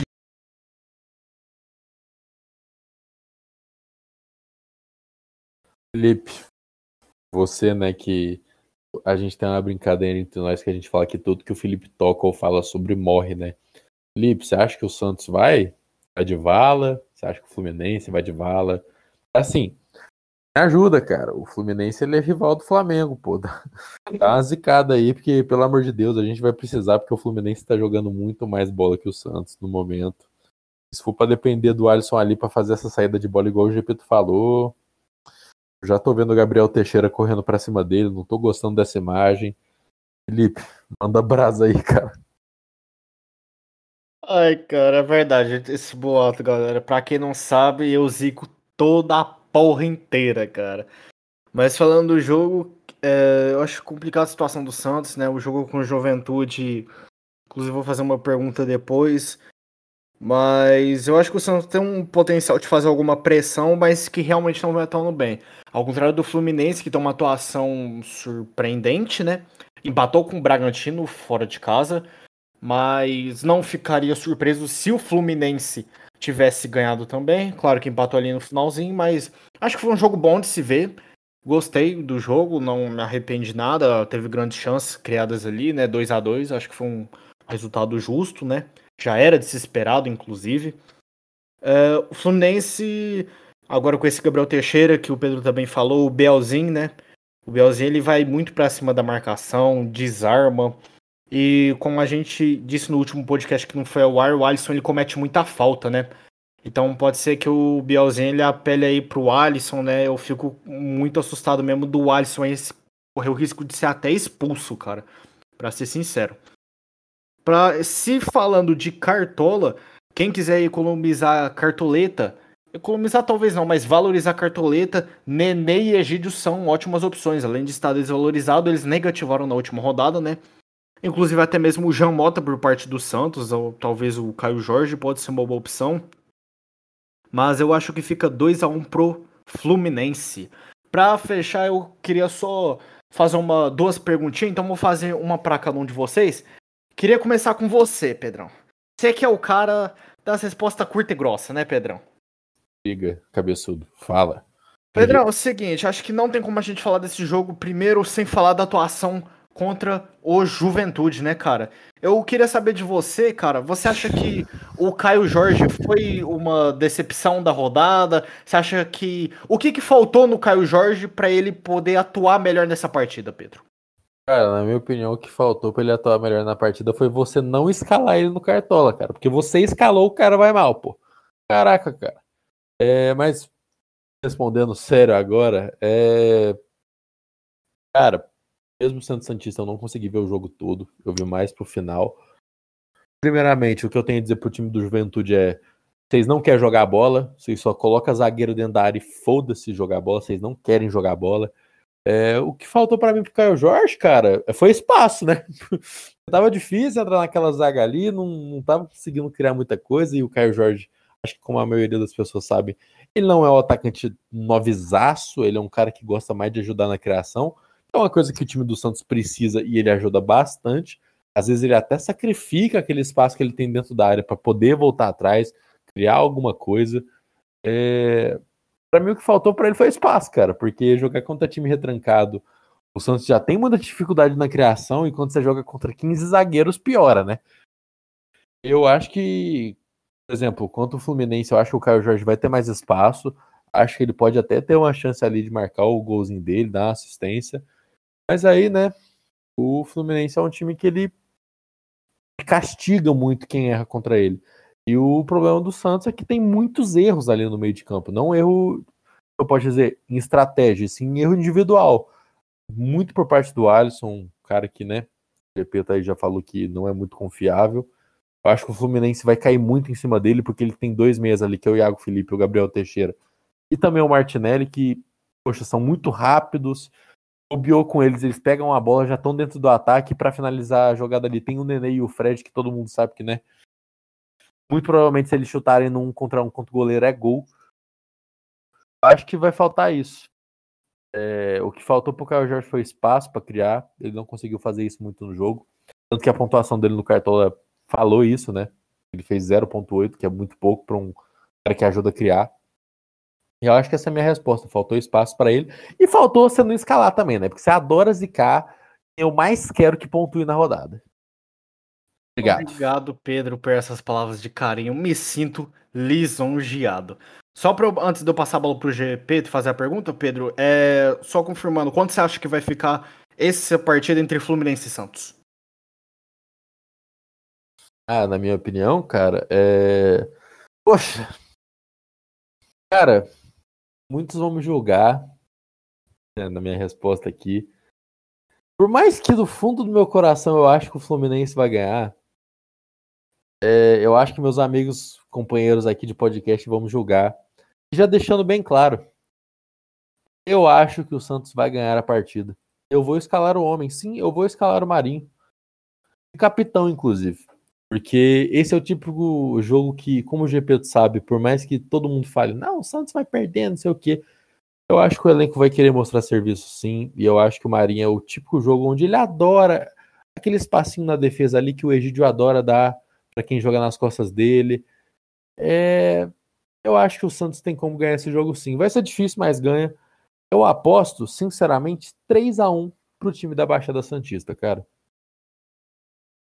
Que isso, Pedrão, ousado. Não acho loucura o que você falou, Pedrão. Acho que pô, o futebol é cheio de surpresas, mas eu também não ficaria tão surpreso assim com uma vitória do Santos. Não é porque ele se desempenhou mal na última partida que nessa também vai desempenhar. Tudo pode acontecer, né? Afinal, isso é o mundo do futebol.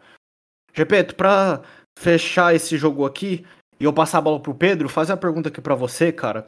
Uh, vocês dois que são santistas, né? Vocês entendem o, o, jogo melhor do Santos, como que funciona. Eu assistindo um jogo do contra o Juventude, eu achei que faltou muito um destaque individual, alguém puxando para um drible, alguém tentando responsabilidade para si, sabe? Aquela famosa é, mandar para cima, sabe? Tentar tentar arriscar e para cima mesmo da zaga. É, você acha, você concorda comigo com essa opinião ou você acha que foi outro fator que não fez com que o Santos marcasse um gol contra o Juventude? Cara, tipo assim, eu acho que é, é muito difícil você chegar e, e tentar driblar, e, ou então colocar a bola na frente quando você vê, sei lá, três caras na sua frente que, que podem interceptar a bola, sabe? Eu acho que o Santos fez um jogo muito muito parado, sabe? Tipo, ah, tocando, tocando, tocando de um lado pro outro, porque era isso que o jogo oferecia mesmo. Às vezes, pode ser que sim, que o Santos quebrasse uma linha ali, conseguisse fazer uma jogada e tal. Não acho que a escalação do Diniz foi errada nesse quesito, porque ele escalou o Marcos Guilherme que faz isso, porque ele escalou o Marinho que faz isso, o Caio Jorge que, que, que distribui a bola para os pontas. É, então, cara, como eu acho que a escalação do Santos não foi errada, eu acho que não tinha muito o que fazer, sabe? É... Ele até tentou colocar o Marcos Leonardo no, no segundo tempo pra ver se a bola chega lá. Só que, cara, era muito. Era, sabe, muita defesa do time deles. Era muita gente ali atrás. Era muito difícil de arrumar um espaço. É... Eu acho que sim, faltou. Só que eu entendo faltar porque é difícil, né? Porque quando normalmente se você vê, o, por exemplo, o Egídio no jogo contra o Fluminense agora, se o Marinho vê o Egídio, sabe que é um jogador que não marca tão bem, vai para cima. E aí pode ser que não tenha tanta cobertura que nem é, tinha no jogo contra o Juventude, sabe? Acho que faltou, essa é a minha resposta, acho que faltou, mas eu entendo ter, ter faltado porque qualquer lugar que você tentasse driblar ou então é, correr, tinha um cara do, do Juventude ali, sabe? Então, acho que fica meio difícil. Acho que eles abdicaram demais de jogar futebol.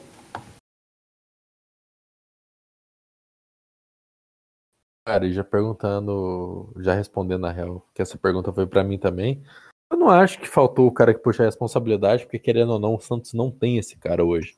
Tinha ano passado, que era no Marinho, que muitas vezes tinha sim a parte tática do time de fazer as jogadas e tal, mas a maioria das vezes o GP sabe que era toca no Marinho e vê no que dá. E eu sinto que esse ano, cara, muitas vezes não dá. Porque o Marinho ele não tá na melhor fase da carreira dele. Não que ele esteja numa fase ruim, ele ainda é o cara que mais participa nos ataques do Santos, mas ele não tá com o mesmo poder de decisão que ele tá antes, sabe? É, ele não tá jogando bem, ele não tá, também não tá decidindo quanto, como, como antes ele decidia, sabe? Poxa, ano passado ele fez 26 gols no Brasileirão. No Brasileirão não, no ano todo. Isso é muita coisa para um cara que é ponta direita. Porque normalmente o ponto é aquele cara que só vai cruzar a bola, dar um passe de lado e tal, e o Marinho é o cara incisivo. Ele é quase que meio que o segundo atacante diário do Santos, muitas vezes, sabe? Esse cara que entra mesmo, que quer cortar para dentro, chutar, ele gosta de fazer tudo isso. Mas na má fase, às vezes, fazer tudo isso não é a melhor ideia, porque você não vai fazer tudo isso bem igual fazia antes. Eu acho que faltou sim um pouco de chamar a responsabilidade, mas eu não vejo se tem esse cara hoje no elenco para fazer isso. Tinha o Marinho, mas eu acho que ele não tem a confiança que ele tinha para fazer isso igual antes. Essa é a minha opinião sobre também isso que você perguntou. Beleza, gente. Então, vamos para o próximo jogo, né, que é entre Esporte e Grêmio. Vou assumir aí o Pedrão. Pedrão, começa falando desse jogo para nós. O que, que você espera desse jogo? 2 a 0 Esporte. Dois gols do Maílson. Mentira. É... Cara, sem brincadeira mesmo, eu acho que vai ter uma lei do ex esse jogo, que é a do Diego Souza, porque ele já foi um atacante do esporte. Inclusive, foi lá, depois de vários anos, assim, meio estagnado na carreira, ele reencontrou a boa fase, fez ele para outros, outros times melhores e tudo, e que hoje ele se encontra no Grêmio né? Onde ele é o artilheiro do time, por incrível que pareça. Ele é o cara que ele não faz nada, mas se você der a bola para ele, provavelmente em dois chutes ele vai acertar o gol, sabe? É, cara, vocês vão falar que eu tô louco. Talvez eu esteja louco mesmo. Mas eu não acho que o Grêmio toca essa bola toda, não. Eu vou apostar que vai ficar 1x0 pro esporte.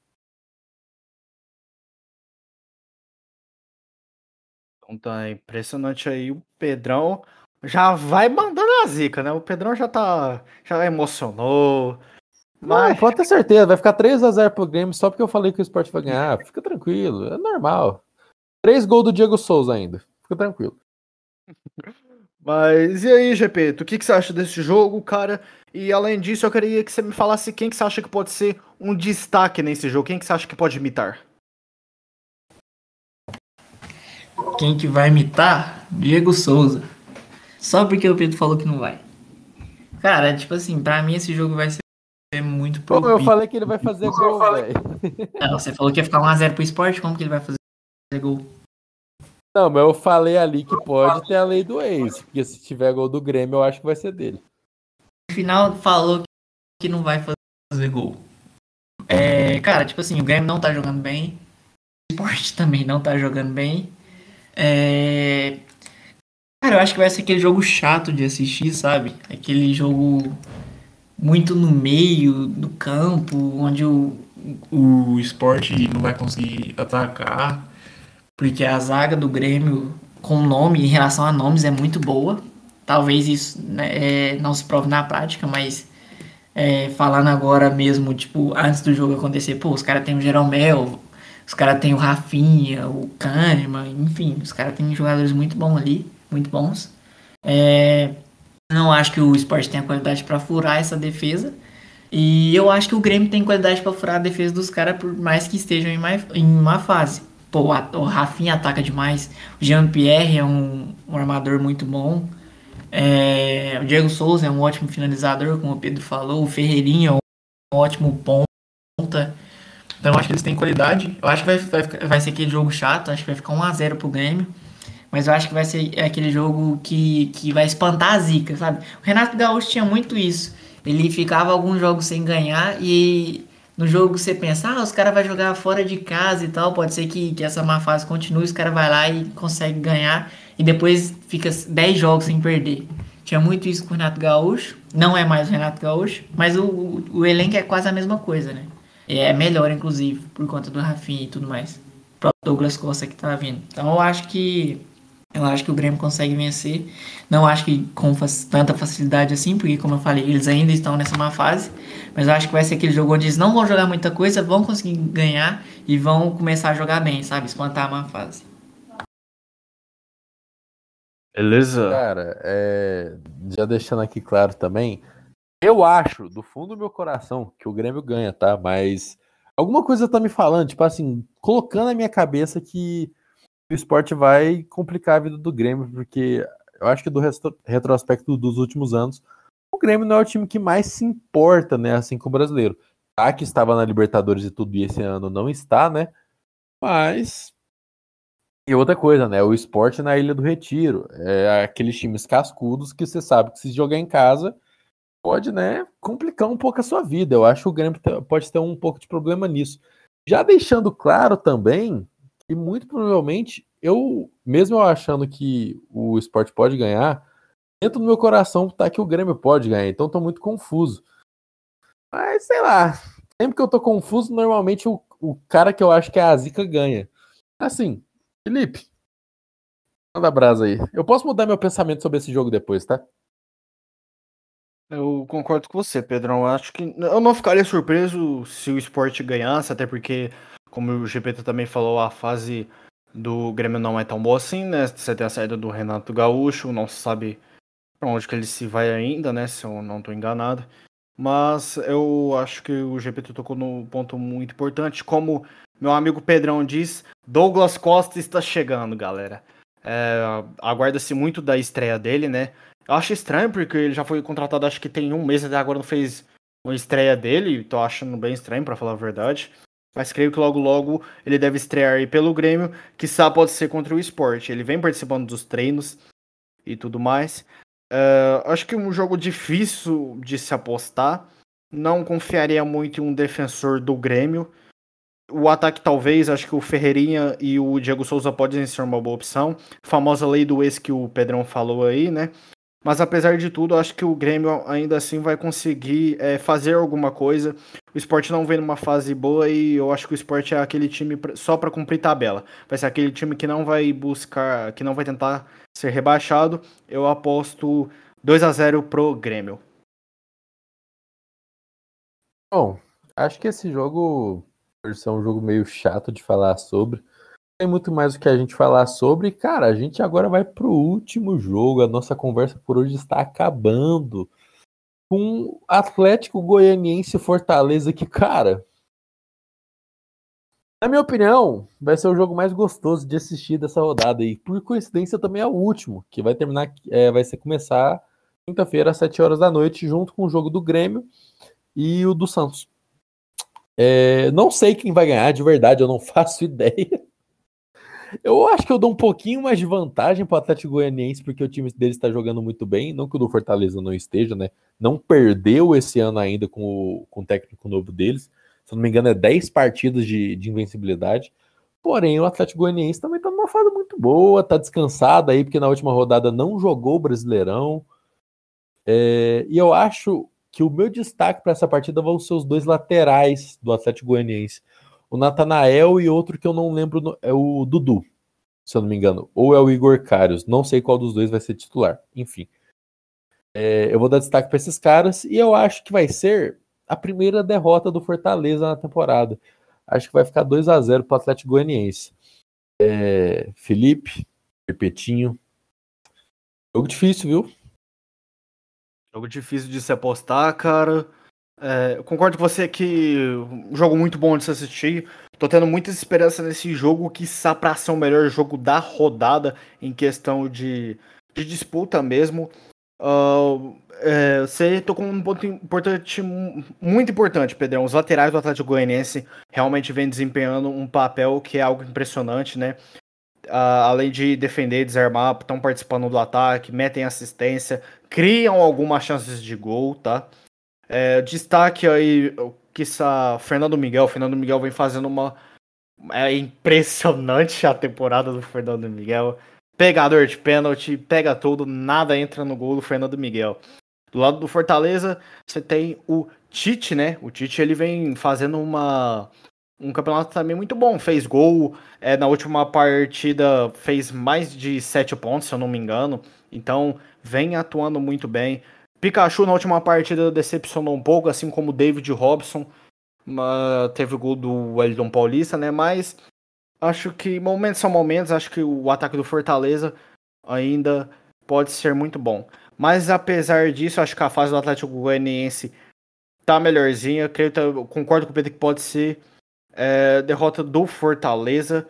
Apesar disso tudo, não acho que vai ter SG. Acho que os times têm uma grande eficiência ofensiva, né? E eu coloco aí 2 a 1 pro Fortaleza. Pro Atlético Goianiense, perdão. Pertinho, fala conosco. Como eu vou finalizar? E vocês dois apostam no Atlético Goianiense? Eu vou apostar para ganhar. Eu vou apostar no empate. E se eu conseguir, só eu que ganho. É, é, Primeiro porque você tem que ser estrategista, né? Segundo porque esse é um jogo muito difícil de apostar. Os dois estão em boa fase. É... Eu iria dar vitória para o Atlético Goianiense. Mas... Pô, os caras estão 11 jogos sem perder o Fortaleza. Tá 11 jogos sem perder, com 8 vitórias e 3 empates. Isso foi confirmado no jogo contra o Sport. Então, e eles jogaram desfalcado, tá? Com o time desfalcado. Então, é, eu acho que os dois vão vir com muita vontade só que vai ter pouco espaço assim, para jogar, sabe? Os dois times. Que vão entrar mais conservador, com mais vontade. Acho que vai ser um jogo com muita pegada. É... Mas não vai ser aquele jogo aberto. Na minha opinião, vai ser um jogo gostoso de assistir, porque os dois vão entrar com muita vontade de vencer. E normalmente, quando isso acontece, fica aquele jogo truncado demais, sabe? Então, acho que vai ficar um empatezinho, vai ficar um a um. É... Cara, eu acho que os dois vão entrar com vontade, porque o Fortaleza, pô, os caras estão num ano muito bom, né? Ao mesmo tempo estão disputando Eu sei que é o começo, mas estão disputando a liderança do campeonato. E isso é válido quando o time é o Fortaleza. E no Atlético Goianiense, que em tese veio para brigar ali para não cair para uma Sul-Americana, pode ser que belisque alguma coisa a mais, né? Então, pô, os caras jogando sem pressão jogam muito bem em Goiânia. É, então, pô, eu acho que vai ficar um empatezinho com, com os dois com vontade, mas um jogo muito truncado.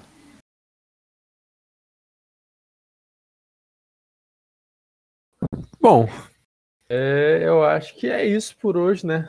Acho que vai ser uma rodada que tem muitos jogos complicados, sendo 100% sincero. Acho que se eu fosse apostar tipo, em dois jogos que vai ter uma. Como que eu posso dizer? Uma vitória 100% do time mais forte vai ser São Paulo e Palmeiras, porque o resto meio lá para cá. Minha aposta para essa rodada, eu vou ser meio clubista aqui, mas eu acho que o Santos vai ser um time que vai jogar muito essa rodada. Eu acho que eles vão querer mostrar que eles conseguem sim ganhar desses times fortes. O Fluminense é um deles esse ano. Foi mal, tive que pausar aqui para espirrar. É, qual é a expectativa de vocês dois para essa rodada? Vocês acham que vai ter algum time em destaque, tirando esses dois Palmeiras e São Paulo? Porque todo mundo vai falar deles. Vocês acham que vai ter alguma, alguma surpresa aí? Ah, Pedrão, é. Eu. Difícil, cara, difícil. Acho que a surpresa que, para mim, na minha opinião, que tem mais chances assim de acontecer, eu apostaria no que você falou. Apostaria no esporte ganhando do Grêmio e que ali talvez o, o Corinthians ganhando do Bragantino. Sei que é difícil, mas tudo pode acontecer, isso é o mundo do futebol. Mas acho que o mais provável aí, a surpresa é o esporte ganhando do Grêmio. Minha aposta da rodada. Cara, é uma aposta que você tem muitos nomes para colocar, né? Mas eu acho que eu vou no óbvio, Pedrão. Minha aposta para rodada é o atacante Luciano, que vai enfrentar aí a Chapecoense num jogo muito favorável. E Gepeto, fala para nós, o que, você acha aí, cara? Você, quem que você acha que pode ser a aposta dessa rodada?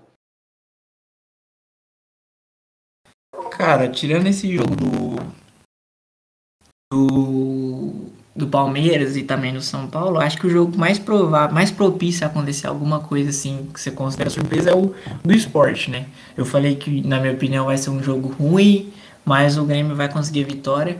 Mas, pô, é, tudo pode acontecer e o esporte joga em casa, né? Pode ser que eles consigam. O Grêmio, o outro tá, o Grêmio tá em má fase, então.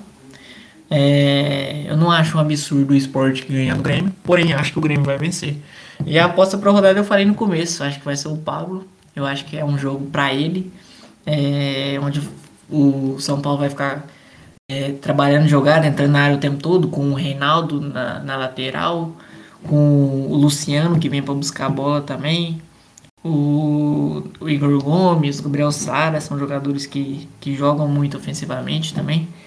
Então, cara, eu acho que é um jogo pro Pablo. Ele cruzamentos, pode aproveitar algum rebote, alguma coisa assim. É, minha aposta é ele para E já que eu não tinha falado qual é a minha aposta para rodada, que eu falei, né, o time que eu acho que pode surpreender, cara, o meu cara que eu acho que vai ser a aposta para rodada, o jogo que eu vi dele, eu gostei muito das participações dele. Eu acho que a minha aposta para rodada vai ser o Mike do Palmeiras, cara. Eu acho que ele é um lateral muito incisivo, o Palmeiras gosta muito de atacar por aquele lado direito. E o Mike é o cara que mais cruza daquele lado direito, não é nem o Rony.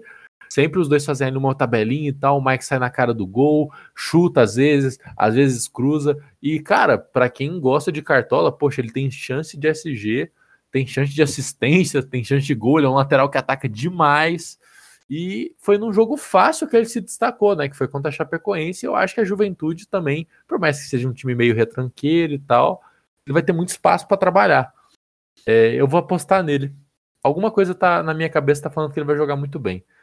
E, gente, acho que é por isso hoje. Vou pedir para os meus dois companheiros se despedirem. Acho que foi uma conversa muito legal, por mais que essa rodada vai ser meio retranca e tal. É, jogos difíceis. É, Felipe, GP, tem mais alguma coisa a falar antes da gente encerrar? Não, cara, eu acho que é isso daí mesmo. Agradecendo mais uma vez a presença aqui dos meus amigos. É muito bom fazer esse negócio aí, acho que todo mundo tem os seus problemas na vida, né? Todo mundo sabe a luta que passa e tá nesse momento aqui é muito bom que distrai a cabeça.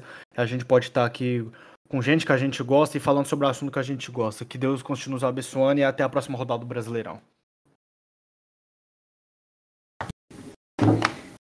Bom, para finalizar, eu acho, é, eu acho muito gostoso também trocar uma ideia, é, principalmente nesses tempos onde a gente tem que ficar mais em casa do que fora, muito difícil e acaba que, pô, você distrai, né? A gente deve ter ficado ali uma hora e quarenta mais ou menos gravando.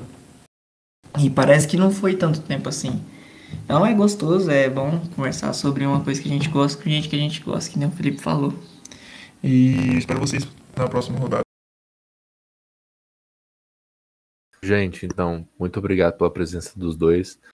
A gente se vê no final dessa rodada, né? Porque a ideia é que a gente faça um antes e depois da rodada para ver se a gente vai acertar o que a gente falou.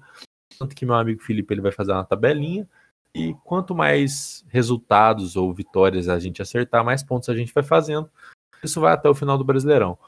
Um abraço a todos e até o próximo podcast, que provavelmente vai ser sexta ou sábado. Eu aposto que vai ser por aí. Abraço.